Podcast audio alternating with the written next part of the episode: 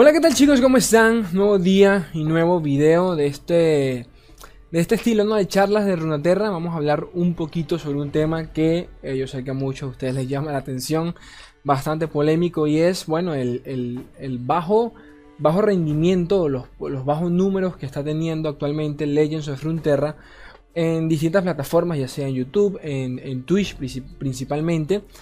Eh, pero de la mano, no desde, desde este servidor, que, puede ser un huevón cualquiera que no sabe nada del juego tranquilamente, pero sino de la mano pues de uno de los mejores, del top del top, de, eh, de uno de los mejores de Europa, si no me equivoco, Ultraman, se llama nuestro, nuestro amigo acá, y lo entrevistaron, le hicieron una pequeña entrevista ¿no? donde, donde platicó sobre el rendimiento del juego, sobre el meta actual, eh, recuerden que en el último video, si no me equivoco, de, charla, de estas charlas, les hablé un poco sobre la herramienta que quiere, que quiere implementar Riot a futuro para que eh, podamos ver, por así decirlo, el panorama real de cuántos mazos se están jugando y cuáles son los mazos que se están jugando.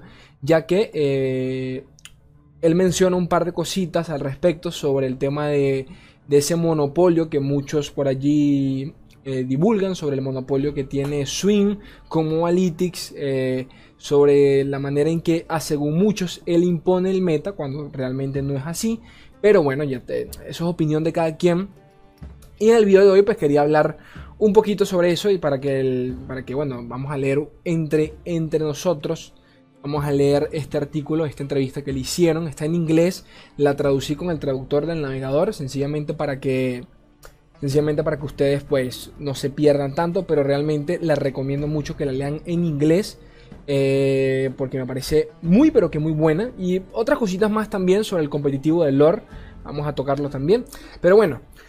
Un juego de cartas sin sports es como el fútbol sin campeonatos el jugador número uno del lore, eh, por lo menos en el ranking. Recuerda que el, ranking, el ranking no existe actualmente, el único ranking que hay es el que nos otorga Mobalytics, así que ni siquiera es real, o sea, ni siquiera es, por así decirlo, el oficial, sino el, único que podemos, con el que podemos basarnos. Eh, él está eh, de número uno en Europa, si no me equivoco, ¿no? Bueno, el, el número uno nos comenta sobre el meta, los esports y la ética del trabajo, ¿no? Vamos a hablar, vamos a ver Voy a leerlo por encima, realmente, para darle un poquito de contexto, sinceramente, pero voy a, voy a recalcar los puntos que me parecieron interesantes, por lo menos los, los que él dijo, ¿no? A ver, eh, en el pequeño mundo de Legends of Runeterra, el juego de cartas digital inspirado en League of Legends, eh, un par de nombres dominan las vallas publicitarias de popularidad, ya sabemos cuáles son. En Twitch, los genios del, eh, del mal serían, me da risa porque el traductor traduce swing como nadar, pero bueno, hace referencia a swing y a Alan ZQ, que ya sabemos que ese es uno de los partners, me cago en las motos, es uno de los partners de, de Mobalytics actualmente que trabajan junto con Swing para, por así decirlo, hacer una predicción de qué es lo que se está jugando más en el meta y cuáles serían los, los top tier, por así decirlo. Recuerden, y siempre tengo que decirlo, pero estas predicciones lo hacen en base a datos, a datos reales, no se las sacan del culo sin más. Así que ojito por allí que siempre leo esos comentarios de que no, Swing se inventa el meta, no se lo inventa. No se lo inventa. Eh, y bueno, estos dos nombres, Swing y Alan, se encuentran entre los nombres más vistos y de las celebridades instantáneamente reconocidas en el vecindario de Runaterra. Y cuando se trata de definir metas, tendencias, el nombre de los, de los antiguos señores de Dota y el maestro eterno, eh, otros jugadores, Bruce, eh, Bruce by God, Matías lleva, lleva los titulares. Ok, vamos a lo que venimos. Los puntos que me llamaron la atención, por ejemplo, aquí viene uno. Este. En este momento Ultraman se erige como el mejor jugador de, la del, del, líder, del líder de Legends of. En términos de puntos de, de, líder, el número en el que se mide la posición de un jugador en las tablas de clasificación. No tiene rival, se encuentra más arriba de los 4.300 puntos y la competencia está muy rezagada.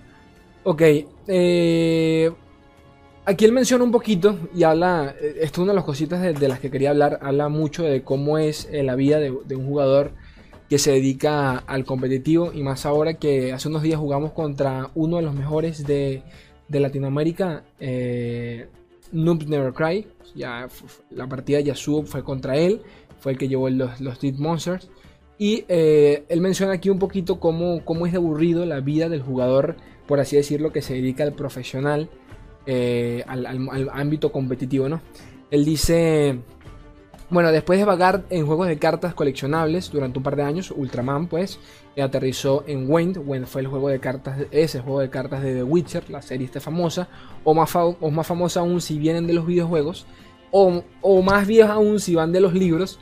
Eh, un juego basado en la serie The Witcher, pero hacia finales del 2019 había dejado de disfrutarlo por completo. Aquí comenta él que bueno, me sentía un poco atrapado en la esquina con mi último juego de cartas. El juego estaba en un lugar, estaba en un lugar muy difícil y no me gustaba el metajuego en ese momento.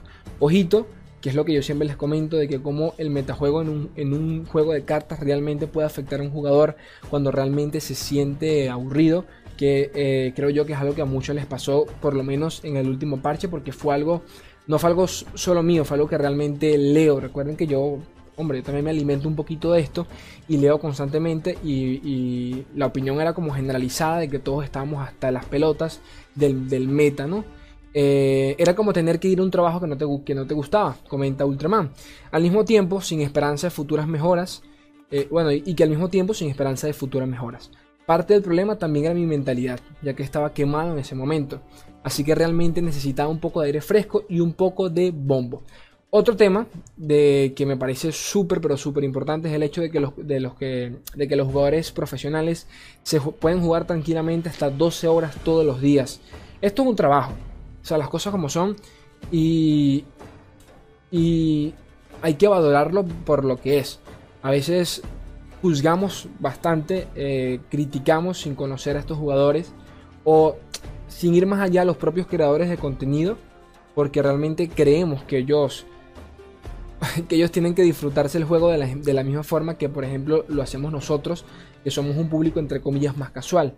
¿Por qué comento esto? Porque también es algo que leo, que he leído, mejor dicho, un par de veces sobre Slay, pero deberías estar en ligas más altas o deberías eh, participar en torneos. Hombre, eso es un, es un, punto bastante ambiguo porque primero torneos, torneos no hay y los que hay son muy pocos. Segundo, el hecho de, de, de jugar competitivo realmente conlleva un trabajo, no es nada sencillo, no es nada fácil. Y eso es uno de los temas de los que, por los que traje a la mesa eh, todo, este, todo, este, todo este titular sobre el competitivo en lore y sus números, ¿no? De que estos, estos jugadores, como, como, como cualquier top del mundo, se pueden lanzar tranquilamente 8, 9, 10, 11, 12 horas todos los días o por lo menos 6 días a la semana para mantener una posición para mantenerse en el meta, para entender qué es lo que se está jugando en el meta. Basta con que un jugador se pierda dos días del, líder, por así decirlo, para que caiga en posiciones, para que se, se, desactualice un poco sobre algún tipo de mazo que se haya vuelto a ver o que se esté reutilizando y todo eso lo desactualiza. Para eso tienes que crear, para eso tienes que mantenerte jugando todos los días y por, por ende muchos de ellos sencillamente hacen streaming porque es la única forma de generar contenido y al mismo tiempo mantenerse en sintonía con el juego y con su ritmo, ¿no? Para, para, para, para resumir, para ser profesionales. Eh, cosa, con, cosa totalmente diferente que a lo que hago yo, porque yo creo, entre comillas, contenido, pero un contenido más eh, crítico de que, hombre, vamos a hablar tú y yo, quiero hablar con ustedes, quiero saber qué opinan opinan sobre estos temas. Quiero traerles de repente una guía de un mazo, pero para que ustedes la prueben, no para demostrar que, este mazo es el mejor o para demostrar que yo lo creé, porque la mayoría de estos mazos ni siquiera los creo yo y ustedes lo saben. Entonces, me encanta esto porque, porque eh, cuando un jugador siempre habla sobre este tema, sobre cómo le afecta al competitivo, me encanta porque es como, es como cuando la gente se da cuenta de que ellos también son humanos, de que ellos también quisieran jugar a veces para divertirse y poquito más. Este. A ver. bueno, Riot Games entregó ese bombo a Ultraman. Eh, que ese, bombo que Ultraman anhelaba, pues llamado Legends of Runeterra, cuando se lanzó en el 2020. Bueno, del 2019 empezó la beta, ¿no? Para la, mayoría de los jugadores de cartas, Runeterra fue una amalgama inteligente entre, la, el intrincado efecto de Magic, aplicando, eh, apilando e interacción de combate. La traducción está un pelo mal, ¿no? y el diseño de juego de cartas moderno de Hearthstone. Un poquito allí de la vieja, la escuela de Magic y la, escuela actualizada de Hearthstone. Y la curva de aprendizaje intuitiva. Por lo tanto, para muchos eh, que, pasaron, que pasaron a probar Runaterra, la transición vino naturalmente. Para Ultraman ese no fue el caso. Ojito a eso porque eh, esto es un tema bastante curioso. Eh, a mí, yo por lo menos nunca fui, yo nunca, nunca jugué Magic, les voy a ser sincero. si vengo de, probé Shadowverse, probé el, juego de cartas de Skyrim, probé, bueno, jugué el, que más jugué bastante fue Hearthstone, que sí lo llegué a, jugar entre comillas seriamente. Eh, pero bueno, al fin y al cabo lo dejé como todo. Y conocí Legends of Runeterra, ¿no? Él comenta que, bueno, Gwent es un juego de cartas drásticamente diferente a sus primos. Gwent es el juego de cartas de Witcher. En lugar, en lugar de, bueno, esto es pura paja, ni siquiera lo voy a mencionar. Eh, ok, ni siquiera lo voy a mencionar. La parte buena viene por acá. Cuando Runaterra salió estaba realmente interesante, eh, estaba, realmente interesado en tener algunas cosas nuevas y frescura. Tomó algún tiempo para, para mí adaptarme al nuevo entorno de la vida y de maná, o sea, la HP y de, maná, porque en todos los juegos se maneja un poco diferente. Después de mi tiempo en Wen, pero una vez que se hizo, eh, que se hizo y la colección, que se hizo la colección construida, o sea, que se armó todo, supongo yo, me sentí libre de jugar múltiples arquetipos y tenía una carga de diversión al principio. He estado básicamente enganchado a la competencia durante todo el tiempo que puedo recordar, así que los primeros buenos resultados de, eh, despertaron al competidor en mí y empecé a querer más y más. Básicamente pues se enamoró del competitivo y una cosa lo llevó a la otra. Eh, Ultraman mantuvo, el ritmo, mantuvo el, ritmo con sus compañeros lo mejor que pudo, pero durante los primeros meses de lanzamiento de Runaterra, otros nombres robaron el centro de atención. Escuchen bien, entre la baja popularidad de Runaterra en Twitch, ojito a esto porque los, ya, todos, para nadie es un secreto los, los números que tiene Runaterra actualmente en Twitch, eh, la, la, naturaleza cerrada de las escenas de la escena competitiva de los franceses y los belgas y el mercado de contenido que estaba siendo acorralado por Swing, lo cual eh, si bien creo que es muy cierto, eh, Ultraman no era realmente alguien que la gente notaba. Es decir, eh, hasta el parche 1.4 eh, hasta, que, hasta que el parche 1.4 restableciera el leader eh, de clasificatoria y dio a todos una nueva oportunidad a su puta madre, es que estoy leyendo el carajo. Bueno, es decir, que hasta, hasta que lo, lo pudieron notar hasta en el parche 1.4, que bueno, se restableció el, el, competitivo nuevamente, el, leader. Como fue pionero en, en, el ahora, en el ahora del primer nivel, bueno, en el que es ahora el, primer tier que vendría a ser eh, Real TF Tempo, el masito este que todos conocemos de, TF Israel. Eh, él fue uno de los primeros que, por así decirlo, impulsó el uso de ese, deck en específico. Eh, eh, comenta eso, ¿no? De que, a partir de allí fue que empezó a, entre comillas, a tener un renombre. Porque es curioso como todos esos top jugadores, por así decirlo, ni siquiera se les conoce. O muchos hacen stream, pero ni siquiera ni siquiera tienen tantos espectadores como uno pensaría, como si los tienen, por ejemplo, entre comillas, Swing o Monguay, ¿no? Por dar, algunos nombres acá. Eh, cuando entiendo un meta bien, juego alrededor de 6 o 7 horas al día. Ojito a eso, que es solo mi, mi transmisión y videos. Cuando no lo hago, trato de, cambiar trato de cambiar eso y tengo que jugar más para compensar mi falta de comprensión. Es decir, que tiene que invertir aún más tiempo para poder entender eh, el, meta actual, ¿no? Básicamente. Eh, tú, tú, ¿dónde está que me perdí? Puedo ir hasta 11 o 12 horas al día, pero trato de mantenerlo cuerdo, sin decir que tengo éxito todo el tiempo. Ok. En las últimas horas, Ultraman intenta ajustar eh, tantos elementos de mejora como pueda, todo, todo al mismo tiempo. Para él no hay un día para jugar este mazo de control o probar este enfrentamiento en particular. En su lugar es una experiencia todo en uno, es decir, que lo que vaya saliendo él lo va probando. Trato de jugar múltiples mazos, así que por lo general elijo entre 5 a 6 mazos interesantes que quiero dominar específicamente.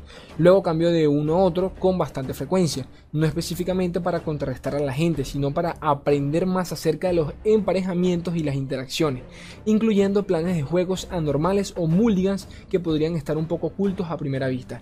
Esto es muy bueno, esto es muy bueno porque mucha gente eh, mucha gente mainea un mazo, como lo puede ser, por dar un ejemplo, Mucha gente ve que Age Yuani está tier S y todo el mundo va y lo utiliza y lo utilizan durante 50 partidas, pero aún así no le ven el jugo. Al, no le ven el jugo, pues no le ven el, resultado, no, avanzan en ligas como, como tú esperarías que lo hicieras, porque si es un mazo tier S significa que tranquilamente ese deck tiene que tener mínimamente un 55 hasta un 65% de win rate por encima del resto de decks. Entonces, ¿qué sucede y por qué no estoy subiendo? ¿Por qué no está subiendo? De allí viene el contexto de, lo que él habla. No se trata de probar un deck hasta, hasta, hasta entender todos los enfrentamientos que pueda tener, sino más bien necesito entender cuáles son todos los decks que se están jugando para poder entender cómo ellos contrarrestan al mío y cómo el mío podría adaptarse para contrarrestar al de ellos, que es algo que yo también les digo de vez en cuando, chicos. Este juego se trata de entender qué es lo que juega el enemigo y no tanto lo que tienes tú en tu mano. Porque realmente, como juego de carta, yo te puedo dar cuatro opciones. Y en base a lo que tú tienes enfrente, tú puedes saber cuáles de estas cuatro cartas poder utilizar. Pero va mucho más allá de eso. Tienes que ir mucho más allá de eso. Tienes que ir dos, tres rondas por encima de eso para poder entender la magnitud de la jugada que estás a, que estás a punto de hacer. Y de eso, de eso, bueno, quiero creer yo de que eso es lo que él intenta hablar, de que tengo que entender todo lo que está en el meta para poder saber, ok, cómo se juega cada mazo, cuál es el, win, el, win condition de cada mazo, cuál es ese punto de declive que tiene cada mazo, que es algo que yo les digo. Eh, Cremes Real lo tiene en el turno 10, el Banderman lo tiene en el, en el, turno 6, turno 7, después empieza un declive y todos los mazos son iguales. El, Dead Monster lo tiene al, turno 7, turno 8 con, con Nautilius y, esto es un simple ejemplo, es, sencillamente entender cuáles son esos puntos en cada mazo, pero eso solo te lo da la experiencia y el jugar constantemente. Eh, a ver, ¿qué dónde me quedé? Ok, ok, ok, ok. Supongo que esto cuenta como algo que, como algo. Me cago en el maldito Google. Supongo que esto cuenta como algo así. Subo, estudio y pulo cubiertas simultáneamente, simultáneamente de esta manera. De esta manera. Solo empiezo a hacer una lista cuando me siento malo en un meta. Ojito a esto. Porque esa es, otra, esa, esa es una buena opción para los jugadores que quieren ser más competitivos o participar en torneos, qué sé yo. Eh, hacer una lista también del win rate y de los mazos que no están funcionando o por qué no están funcionando y empezar a descartar contra qué enfrentamientos te sirve y cuáles no. Eh, como si me siento fuera de las opciones o fuera de las posibilidades y simplemente empiezo a improvisar juegos con la esperanza de encontrar una idea random, ¿no? La gente tiende a separar a los jugadores en grupos, como así, como, como si solo, eh, como si solo queremos ganar o solo queremos divertirnos y nada más. Esto es otro punto por el cual esta, esta entrevista me encantó bastante, el bendito tema de que yo, yo personalmente me considero estoy en un punto medio entre que sí quisiera ser un jugador competitivo, pero me quiero divertir. Y realmente yo no puedo, no, no me veo pasando 12 horas, ni aún suponiendo que en, en, un año, vamos a suponer que en un año seguimos, seguimos hablando entre nosotros y ya tengo un stream y me dedico a jugar Legends of Runeterra durante todo el día. Ni en mis mejores momentos me imagino yo sentado jugando 12 horas el mismo juego y más aún la misma baraja. Porque tranquilamente yo puedo jugar lore todo el día, tranquilamente, pero la misma baraja no. Y esto, esto es algo que yo se lo he dicho incontables veces. Los mismos mazos que yo utilicé para subir a diamante en incontables ocasiones, muchos de ustedes lo utilizaron, lo sé porque me lo dijeron, lo utilizaron para llegar a Master y llegaron a Master al mismo tiempo que yo llegué a Diamante. Yo llegué a las veces que llegué a Diamante, las dos veces que llegué, a Diamante, me tomó un día, me tomó aproximadamente 4, entre 3 a 5 horas, dependiendo de mi ritmo, con un win rate de hasta un 80-70% en esos mazos que utilicé en ese momento. Es decir, que tranquilamente pude haber llegado hasta Master si me pongo a pensarlo, aunque ya esto son expectativas, ¿no? Estoy, ya estoy especulando, pero quizás pude haber llegado y allí está el detalle me aburría. Cuando quemaba un mazo y cumplía entre comillas un, objetivo que yo mismo me imponía, me aburría totalmente. Entonces, hombre, yo sí me considero un punto medio entre en el que yo no puedo estar todo el día con el mismo mazo porque me aburro sin más. Eh, a ver qué más comenta por acá. Eh, con tantas horas en juegos detrás de él, es imposible no ver a Ultraman como un experto en, metajuegos. Incluso si no lleva la insignia de influencer del metajuego, como lo puede ser Swing, ¿no? Eh, Cuando se le pidió que, comentara sobre, sobre, un sobre, un fuerte argumento del desarrollador de Riot, eh, Doya, que fue este, este, fue el último que hablamos en el último Charlas Runaterra, sobre, sobre que, piensan implementar una herramienta para que todo el mundo viese los decks que realmente se están jugando y cuál es, su win rate, sobre cómo grandes streamers como Swing o Mogwai, junto con otros sitios web eh, de mazos como Mobalytics, ayudan a dar forma y que de hecho retratan inexactamente el meta de Runaterra, pues Ultraman tiene una respuesta a esto. Tiene toda la razón. La mayoría de los arquetipos olvidados, olvidados, eh, eran realmente buenos todo el tiempo y solo vieron una caída en la tasa de juego ya que ya no fueron reportados como meta. Que esto es lo que les vuelvo a decir. Esto es curioso y esto me encanta porque él mismo está diciendo de que, por ejemplo, los elusivos en su momento siempre siguieron siendo metas. Y esto lo estoy diciendo, y esto, se lo dice alguien que yo todos los días me encargo de leer qué es lo que está en el meta.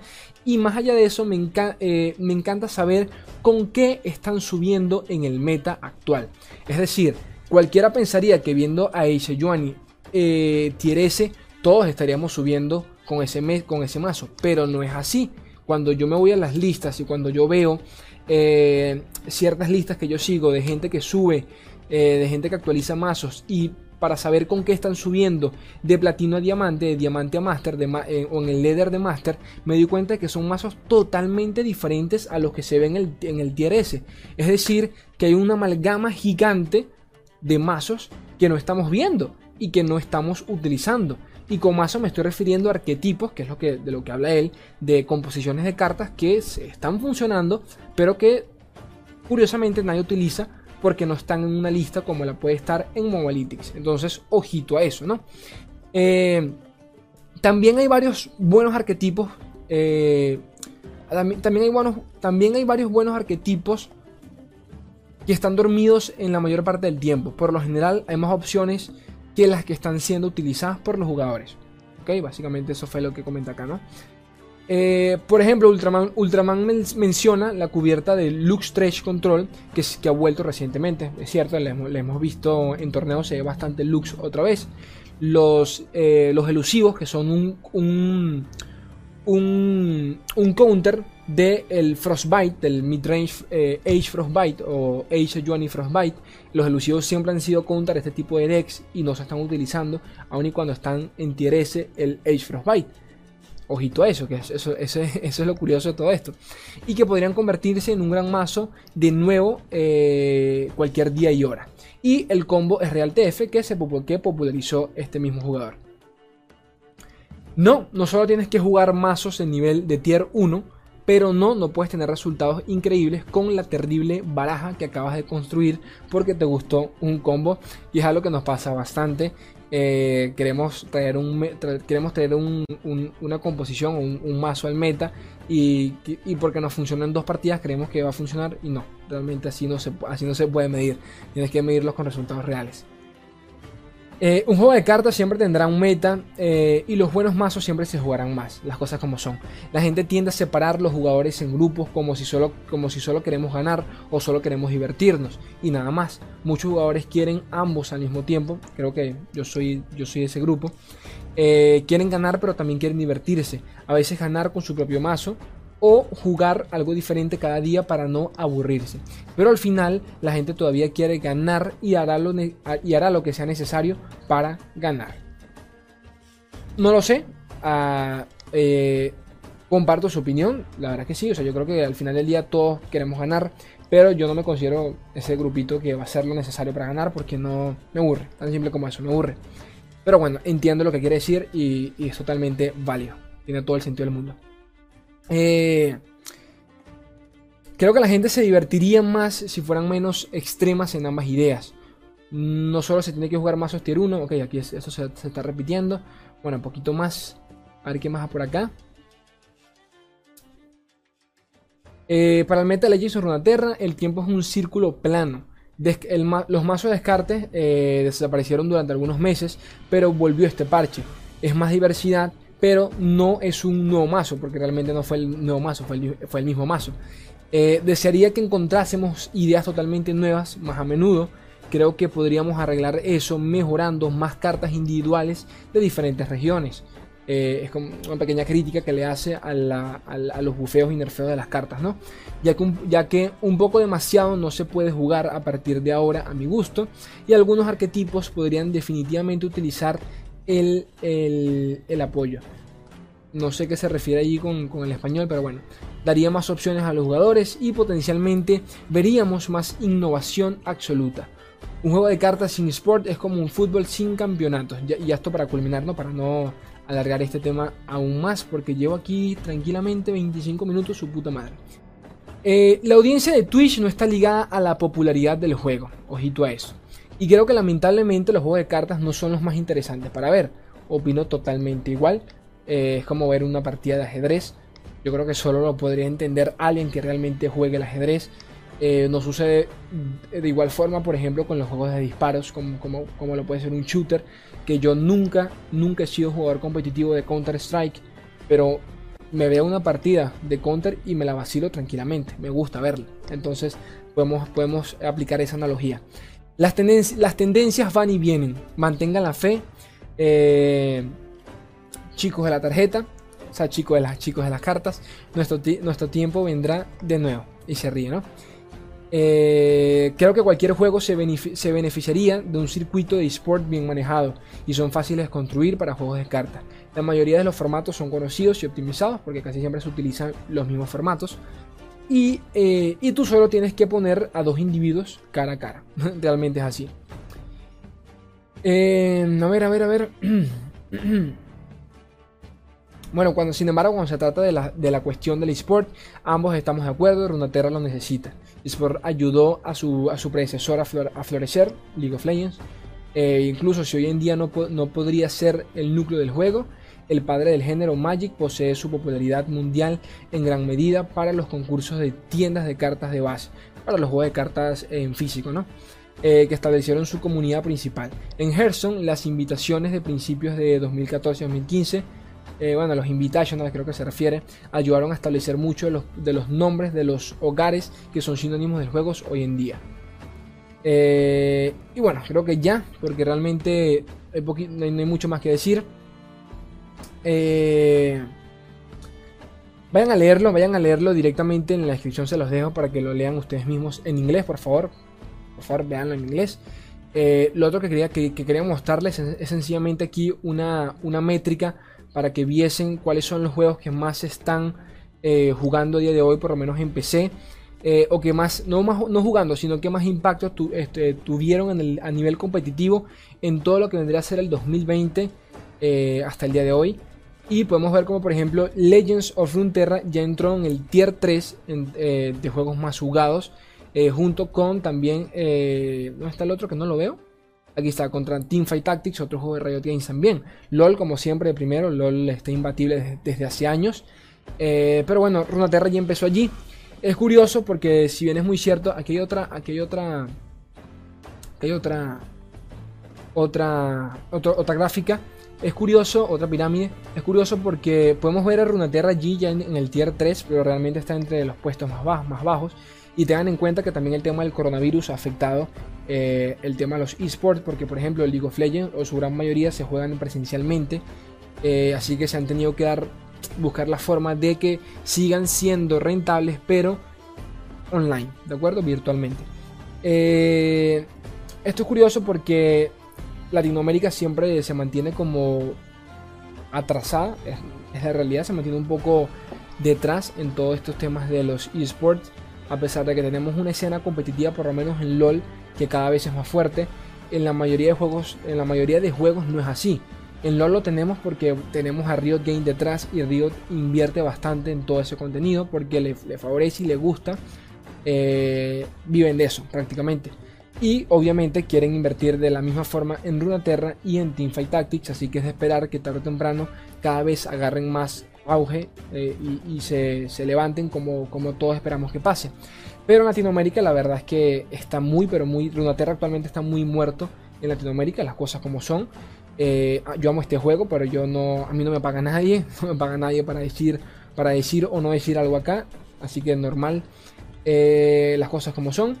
Y, poquito más. Me gustaría que, que, que, siguiésemos creciendo. España ya cada vez está más arriba en, a nivel competitivo, ya tiene un par de ligas por allí, un par de torneos. Eh, ni hablar de Norteamérica y ni mucho menos hablar de Brasil. Quisiera que todo eso se reflejase un poquito más en Latinoamérica, pero bueno, tiempo al tiempo, yo tengo fe.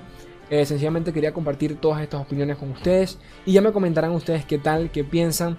Eh, estaré leyendo todos sus comentarios y ya saben si tienen algún tipo de tema que, quieran debatir que queramos que quieran ver que quieran ver en alguno de estos videos me pueden comentar sin ningún tipo de problema eh, pueden apoyar al canal con un buen likeazo y suscribiéndote si no estás suscrito. También eh, recuerden que me pueden apoyar en Patreon. Queremos mejorar la calidad del, canal, cambiar la computadora, actualizarlo un poco. Y ustedes saben chicos, yo los quiero un mundo y la mitad de otro. Un besito mi gente. Adiós.